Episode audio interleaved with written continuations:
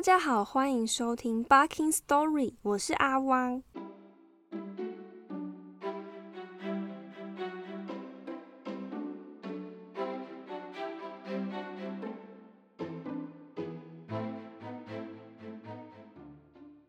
今天让我们打开《蚂蚁第一部曲》的最终篇章。好，话不多说，我们要赶快开始，因为今天的故事量比较多。那因为最后一部分呢，蚂蚁和乔纳坦这边的故事是在同一个时间点交互发生的，所以会同时进行。那两条故事线可能会比较频繁的穿插跟转换。邀请大家，你可以带着你的想象和理解呢，跟着故事一起转换角色的视角哦。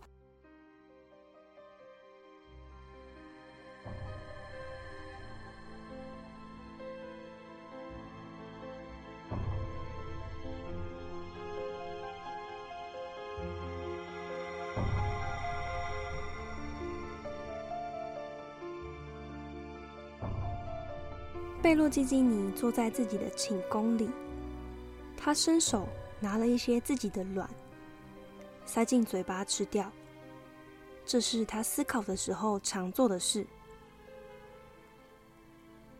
唉，他才不相信八零一号是什么大事呢。那个五十六号，哦，或者是应该说智利腐尼，既然都把自己叫做智利腐尼了，那他派来八零一号。绝对是为了偷偷调查地下第五十层的事。照理说，他不应该这么担心，因为先前智利府尼派来的三批大使团来到这里不久，他就偷偷派岩石气味的兵役把他们除掉了。第一批人在看到蚜虫之前就杀了，第二和第三批则是吸了蚜虫的毒而死的。这次这个八零一号，他应该也能顺利解决。可是，他总觉得还有一些不安。万一还是被发现了，该怎么办？万一有人发现之后，到处散布这个消息，组里的人是无法理解的。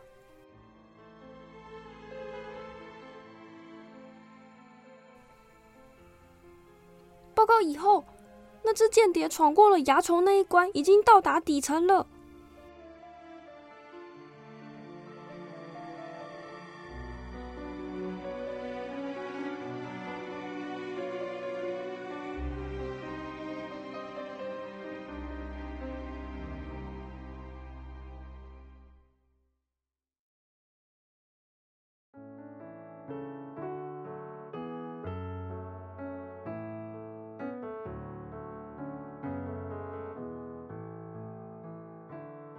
可是乔纳坦，这些实验室和电脑是怎么回事啊？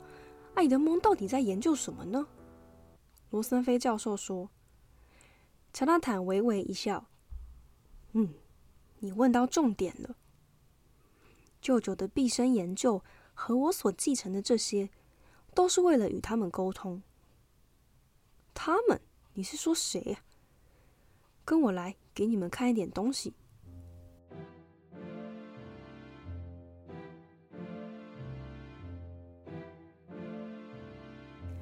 乔纳坦带着大伙来到实验室，举起一根试管，里面装满了蚂蚁。跟这些蚂蚁们沟通吗？没错，爱德蒙觉得蚂蚁不只是一种物种而已，他们是地球上的第二大文明。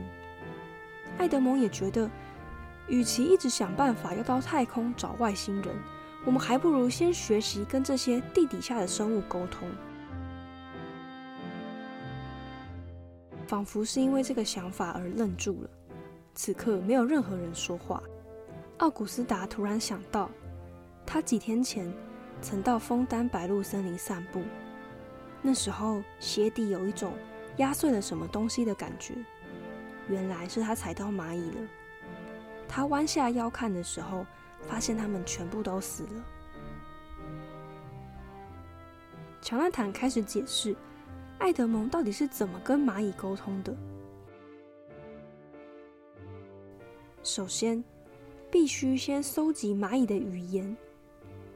爱德蒙会把蚂蚁和一颗苹果放在一个实验室的玻璃罩里面。当这只蚂蚁遇上了另一只蚂蚁的时候，它一定会传递这个消息。比如说，北方有苹果，那这个时候，爱德蒙就会用机器收集蚂蚁所释放的费洛蒙，经过分析之后加以转换，再以化学式来表示和记录。回到北方有苹果这个例子，北方有苹果就会被翻译成甲基四甲基氮茂二和缩化酶。那经过这样的转换，我们就知道北方和苹果这两个字该怎么说了。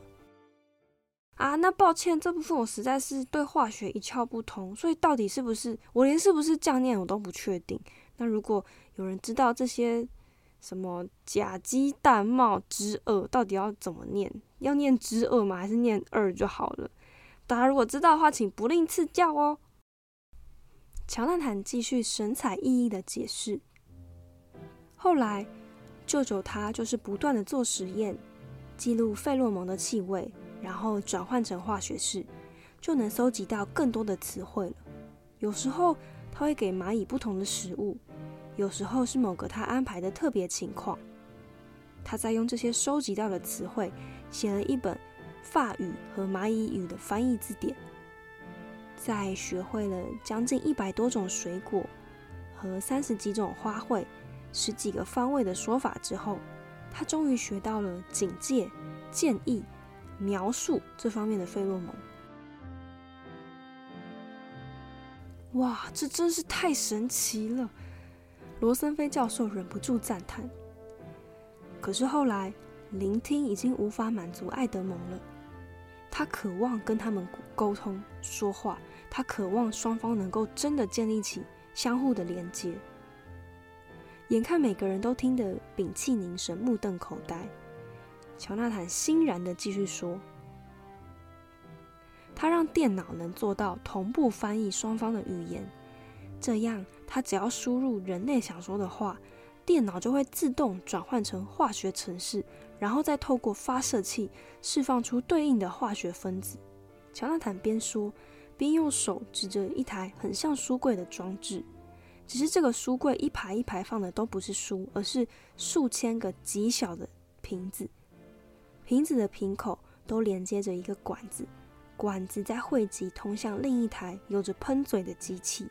根据电脑指示，喷嘴喷出组合好的气味分子之后，同时也侦测蚂蚁释放的气味，然后电脑就会跟着自动翻译，显示出蚂蚁的回答是什么。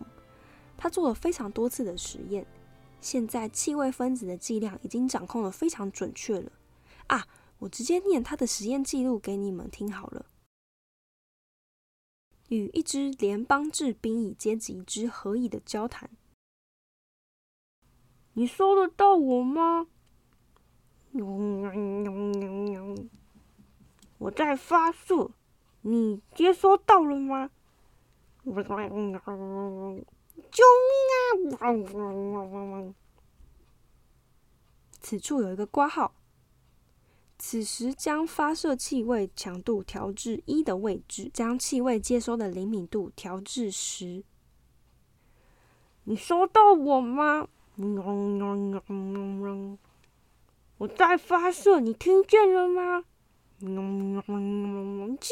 啊！我我被囚禁了！挂号。发射浓度似乎仍然太强，再次调整至接近零的位置。什么？你说什么？我听不懂！救命啊！我说请你说慢一点。你说什么？你发射的太强了。我的触角负担已经饱和了，救命啊！我被囚禁在透明的东西里面。你是谁？我是一种大型动物，我的名字是爱德蒙，我是一个人类。你说什么？我听不懂。救命啊！我被囚禁了。挂号。五秒钟之后，此实验主体就死了。难道是发射浓度仍然太多了吗？他们是不是在害怕？念到这里，乔纳坦就停了下来。怎么了？然后呢？艾德蒙有继续尝试吗？艾德蒙后来发现，光是收集智慧，不代表就能够跟他们沟通，因为蚂蚁的语言并不是单纯的接收和发射气味。除此之外，他们的沟通还包含了触角上其他十一个环节送出的信息，包含确认身份、个人烦恼、心理状况等等。所以，如果只是想以这种片面释放气味的方式强迫进行沟通，是无法真的达成个体与个体之间圆满状态下的沟通。爱德蒙后来就放弃了。他也在他的日记里面说：“我真是愚蠢呐！就算外星人真的存在，我也无法了解他们。这是一定的，因为我们的参考依据不可能是相同的。我们可以向他们伸出手。”然而，这个动作对他们而言也许是个威胁。我们甚至连日本人都搞不懂，无法理解他们切腹自杀的仪式，还有印度人的阶级社会。我们连人类彼此都不了解，我怎么能异想天开的妄想要了解蚂蚁呢？简单来说，爱德蒙失败了。他花了很长一段时间检讨自己的民族中心主义。他觉得这样的观念。让他看待这个世界过于盲目。不过，在这之后发生了一件事，让他醒了过来。这就是另外一个故事了。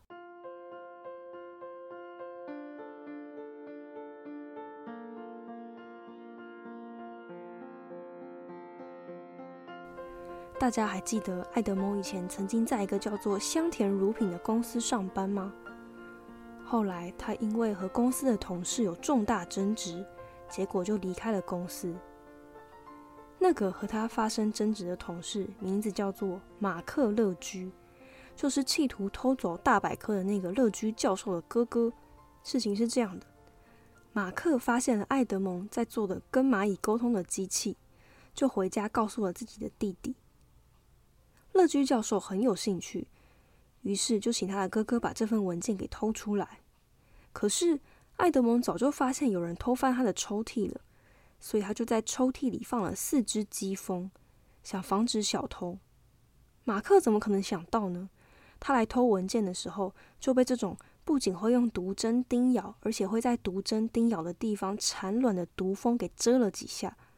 爱德蒙隔天上班，看到马克的伤口，当场揭发他是小偷，两个人就爆发了激烈的口角。可是因为艾德蒙人缘不佳，所以滚蛋的还是他。那这个马克后来怎么样了呢？当然就是罪有应得啦。疾风的幼虫在他体内啃食他的身体好长一段时间，大概有好几年吧。但是因为幼虫在这么大的身体中找不到出口，无法蜕变成虫，只能在他的体内乱挖乱钻。马克痛不欲生，后来就自杀了。那乐居教授呢？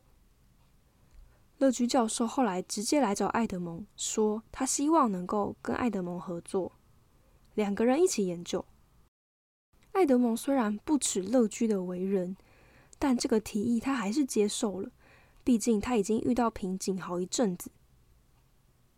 但是在他把自己的研究全部拿给乐居看之前，他还是想要先了解一下这个乐居的想法，于是他们两个在家里聊了好一阵子，内容又深又广，直到乐居开始称赞蚂蚁社会的秩序和纪律，而且还长篇大论一番，说如果可以跟蚂蚁沟通，他就能指导人类效仿蚂蚁的社会。爱德蒙听到这边就不痛快啦，他大发了一顿脾气，就把乐居赶走了，再也不往来。罗森菲教授这时候开口了。嗯，我就知道会这样。乐居那个家伙和他所属的德国学派，总是想要透过学习动物的习俗，而进而改造人类社会，比如地盘的观念啊、蚂蚁的纪律啊什么的。真是不知道是吃了什么，到底怎么会这么想呢？不过，也因为这件事情，让爱德蒙想通了。他考虑了很久，决定调整沟通的方式。而这个方法呢，就是做出一只机器蚂蚁。大家沿着天花板上许多透明的管子走，管子连接到一个大大的木箱，木箱垂挂在天花板上。箱子里面大概装了八成的土，机器蚂蚁就在这个箱子里。它的名字叫做李文史东博士，是一只做工比钟表还要精致的塑胶蚂蚁。书上是这么形容它的：每个关节都做得很齐全，而且用电动引擎来带动，电池装在腹部，触角细致到连蚂蚁的十一个环节都有做出来。不止如此，这些环节还能同时释放十一种不同的费洛蒙。不过，毕竟它不可能自体产出这些费洛蒙，所以在它的肚子的地方有一条。像是肚脐和脐带的装置，脐带由十一条只有头发那么细的管子组成，让所有费洛蒙可以从脐带传进李文史东博士里面，再由触角传递给蚂蚁们。爱德蒙觉得，如果想要好好了解一个族群，他需要放弃原本以自己为本位的演奏方式。改成尽量贴近蚂蚁习性的演奏方式。虽然李文史东博士有极高的成本，但他觉得这些都很值得。而事实上，他真的成功了。乔纳坦在说话的时候，有一只蚂蚁从天花板的木箱上掉了下来，掉在露西的额头上，然后一直滑落到耳尖、肩膀、手臂、肚子，最后从大腿滑下去，到达地面。他一到达地面，就拔腿狂奔。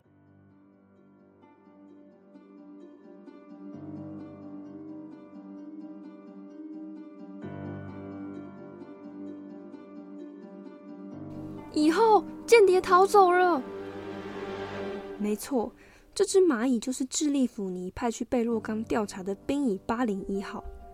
它顺利的抵达地下第五十层之后，的确看到了守在花岗岩地道附近的蚜虫。他及时杀死了蚜虫，没让蚜虫的毒气来得及释放，然后就钻进花岗岩通道中，来到智利府尼曾经提过的那个储存了大量食物的房间。嗯，智利府，尼说的对，这里的食物好惊人呐！他继续往前走，很快就看到了一座城市。什么？贝洛冈底下居然还有一座蚂蚁城市吗？而且这个城市充满了岩石的味道。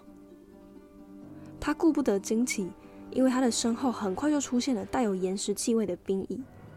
八零一号快步奔跑着，来到一条宽阔的地道里。顺着地道，他来到一个巨大又充满泥土的房间。房间的正中间有一只形状奇怪的蚂蚁，身材比一般蚂蚁还要大得多。八零一号小心地靠近它，仔细观察。他觉得这只蚂蚁真是奇怪极了，身上的味道感觉只有一半是真的。他还想要继续观察，可是，一只掰咖的岩石兵蚁突然出现在他的身后，和他扭打在一起。两只蚂蚁一起滚到地上。八零一号拔下小白咖的触角，然后头也不回地爬出那巨大又充满泥土的木头房间，一个不小心就从房间的边缘坠落，掉在一个粉红色温温软软的东西上面，就是露西的额头。他必须赶快回去，回到智利府冈，把这一切都告诉以后智利府尼。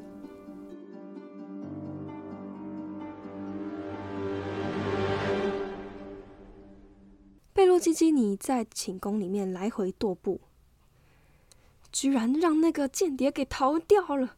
照这个情况，我们如果不发兵攻打智利福冈，就没有别的选择了。我必须把这个秘密给保守下去才行。焦躁的贝洛基基尼又伸手拿了一颗卵，然后吞下。他的记忆回到了他刚创立贝洛冈的时候。那时候他刚成为女王，所以他开了一个大会。几乎所有其他联邦的蚁后都应邀而至。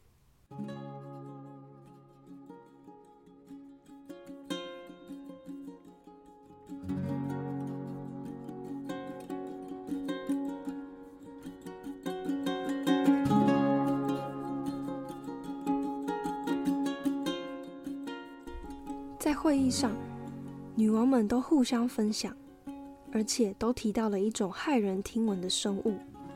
这种生物的长相奇特，如果要细细描述的话，那它们就长得像一颗颗粉红色的圆球，而且这些圆球总是五个五个成群移动。努比努比刚的以后，努比努比基派出的好几个探险队，都因为这些粉红色圆球雨而阵亡，损伤将近百人。其他蚁后也都热烈的回应，每个蚁后都能在自己的城邦里列出一长串的死亡名单，与这种生物有关。在会议结束的时候，蚁后们一致同意将这些消息当作最高机密，不得透露他人，因为这些事情都超过了一般蚂蚁的理解力。他们隐瞒不说，是为了避免引起城邦里更大的恐慌。贝洛基基尼马上设立了一支秘密警察，大约五十支兵役左右。他们的任务便是偷偷的消灭那些见过粉红色圆球或其他相关之物的目击者。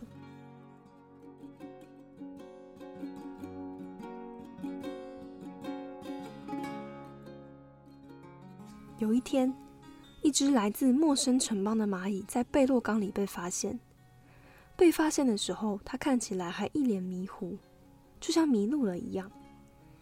他拼命的求贝洛基基尼饶他不死，并且把他如何进入贝洛冈的经过全部说了出来。陌生的蚂蚁说，他被那些粉红色的圆球给绑架了，然后被装进奇怪的透明空间，空间里。有非常强烈的气味，不过因为味道有点怪，又有点太过浓烈，刚开始会很不舒服。可是到了后来，味道就会慢慢的变淡，也变得比较听得懂，最后竟然稍微可以成为语言。后来他被放了出来，顺着一条花岗岩的地道走，没想到走出来之后，居然已经身在贝洛冈中，完全是误打误撞。总而言之。透过这只蚂蚁的资讯和那条花岗岩的通道，贝洛基基尼也与这种粉红色球状生物搭上了线，也终于得知了对方的目的，原来只是想要和蚁后谈一谈。所以不久之后，对方就安排贝洛基基尼与一只奇怪的蚂蚁相见。李文史东博士有着一个怪名字和一副怪长相，他们两个相谈甚欢。仿佛彼此都有许多的话想要一吐为快。再后来，对方准备了一个装满泥土的空间，以后就在那里产下了新的卵，发展了贝洛冈二号。当然，这一切他都是瞒着自己的子民做的。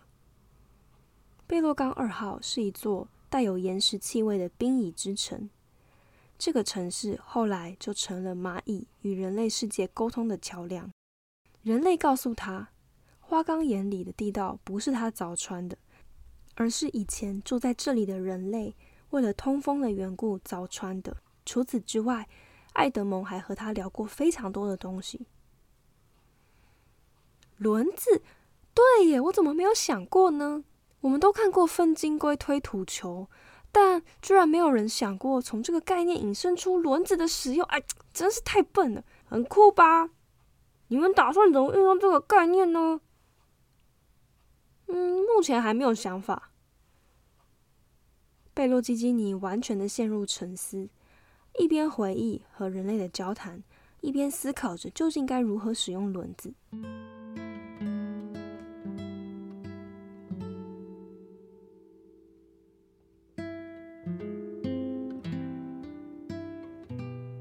你好久都没有发射气味了。现在的我很悲伤，怎么了？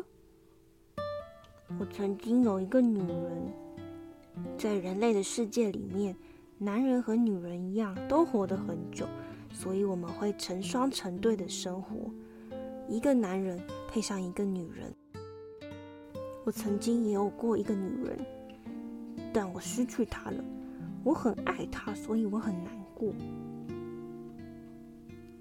爱是什么？嗯，我也不晓得该怎么说。或许是我们有相同的气味。贝洛基基尼喜欢与人类聊天，人类也喜欢与他聊天。仿佛一个丰富的世界为他而敞开，有好多好多他们不曾知道的事情，没有听过的词汇，还有很多没有想过的方法。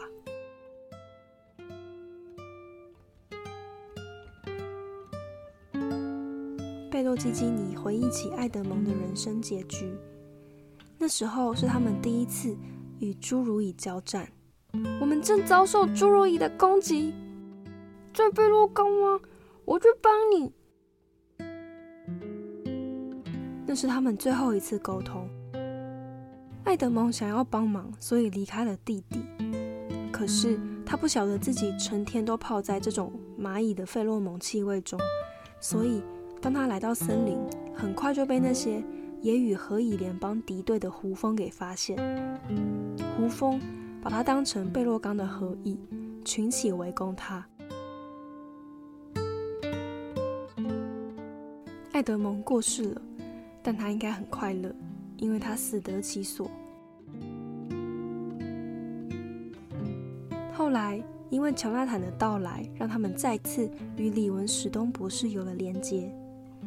贝洛基基尼让地下的贝洛冈二号恢复为人类供应食物，蚜虫蜜露。面粉、蚱蜢，一大堆的食物。他们为人类储存了一整个房间的食物，甚至把他们种植蘑菇的方法也教导了他们，让他们可以自己种蘑菇。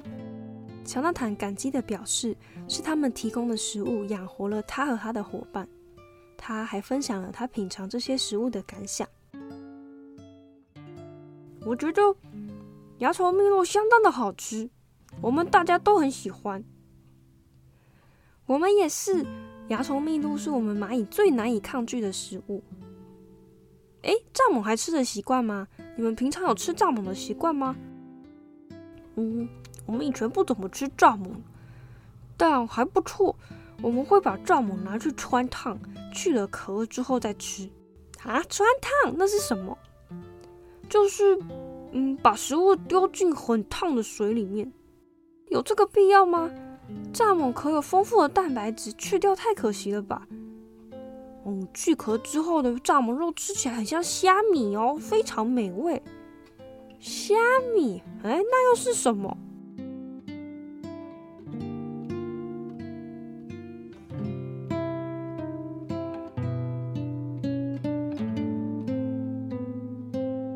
贝洛基基尼现在回忆中，尤其现在和爱德蒙的对话里。你会把我和人类的事情告诉你的子民吗？不会，我想我们的文明还没有准备好。如果他们知道了，应该会陷入恐慌和崩溃吧。嗯，我也不会告诉其他人类的。我想，人类和蚂蚁必须都做好准备，我们再让彼此的文明互相认识。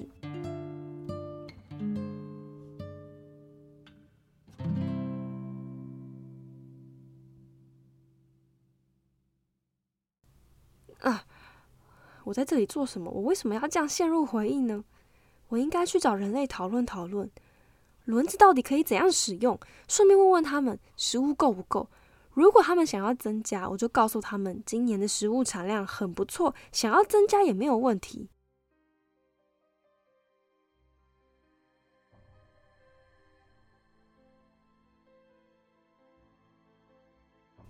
殊不知，智利福冈的蚂蚁大军们。此刻已经在朝贝洛冈靠近了。成功逃走的八零一号，在回到智利福冈之后，立刻跟他的以后报告了所见所闻。我就知道，我就知道贝洛基基尼养的手下在封锁资讯。联邦如果还想要进步，就应该由我的智利福冈来主掌联邦的政权。他立刻下令兵役整装，即刻出发攻打贝洛冈。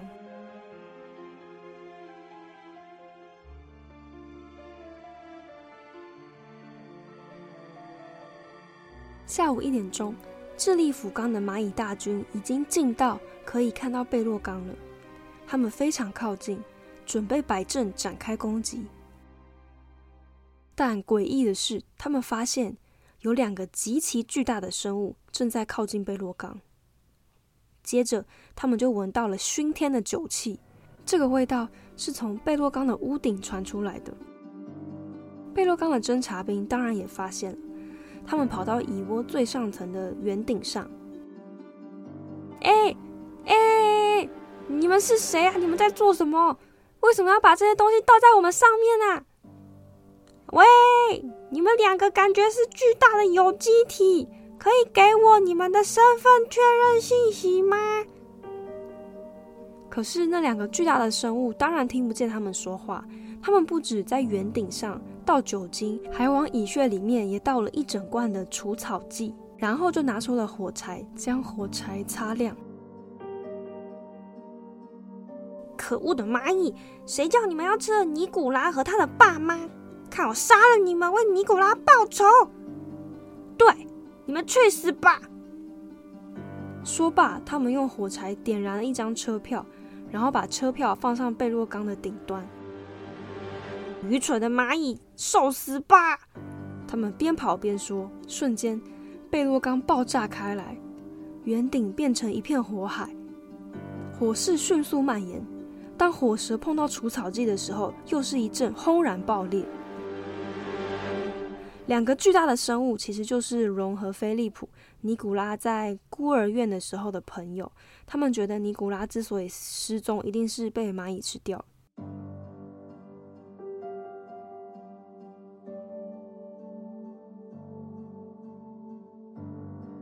洛冈里的蚂蚁们集成一团，最先被大火吞噬的就是育婴室。所有的卵和幼虫全部焚毁，很快的火势就向下蔓延，来到皇城所在的树墩这边。守门已被炸得粉碎，兵蚁们前仆后继地冲了进去，想要保护城邦里唯一有生殖能力的蚁后。整个蚁族陷入疯狂和崩溃，有些炮兵疯狂地发射乙酸，想要用乙酸浇熄火苗，但根本无济于事。后来。屋顶也整个坍塌，砸落在人群中。在这场灾难浩劫中，几乎没有什么东西能够逃过一劫。智利福冈的军队目睹了整件事的发生，还攻打什么？赶快加入救火的行列啊！智利府尼下令。但这一切都太迟了。几个小时之后，他就收到了回报：贝洛基基尼因为吸入太多的毒气，已经窒息而死。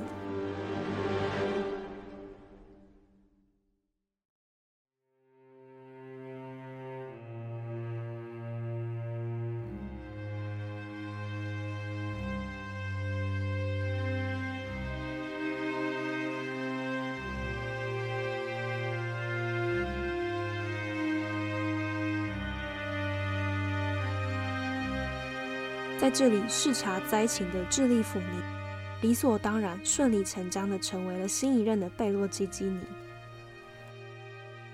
此刻，他终于全部明白了，就是人类，所有的疑问都是人类做的。城邦之母，他的母亲根本就认识他们，从始至终，母后都知道人类的存在，但他不仅不肯透露消息，还下令杀了所有可能泄露消息的人。他根本就支持人类来对付自己的族群。他看着眼前的贝洛基基尼，命令人用树脂将母后损坏的四肢全部重新连接，再刮去体内的肌肉，用沙子填补。他想要把母后的躯壳留在寝宫里面，留在他的身边。他又召集了一些兵蚁开会，讨论关于贝洛冈的重建工作。除了提出屋顶太过脆弱之外，他还要求要致力寻找出地下水源。他希望能够建立和以联邦之间的水路系统，这样不仅可以为联邦之间提供更快速的资讯沟通，也能够防止像今天这样的灾难。嗯。以后那人类呢？一只兵蚁问。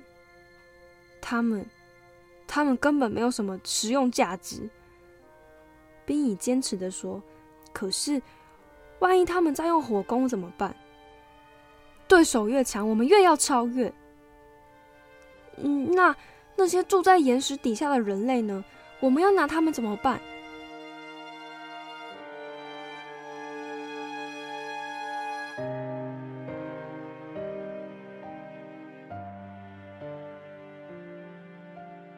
在地底睡觉的人类们浑然不知道发生了什么事情，直到第二天，乔纳坦醒来，看到荧幕上出现了三个字：“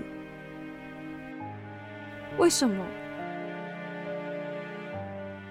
这些字大概是他和外婆他们介绍完洞穴生活回去睡觉的时候传过来的。乔纳坦赶忙开始输入每次进入对话前的客套话：“我是乔纳坦，向您致意。”对方立刻就回复了，显然一直都在等他。我是新任贝洛基基尼，我想问，为什么？新任贝洛基基尼，嗯，原来的那位呢？你们杀了他。我是新任的贝洛基基尼，回答我，为什么？出了什么事？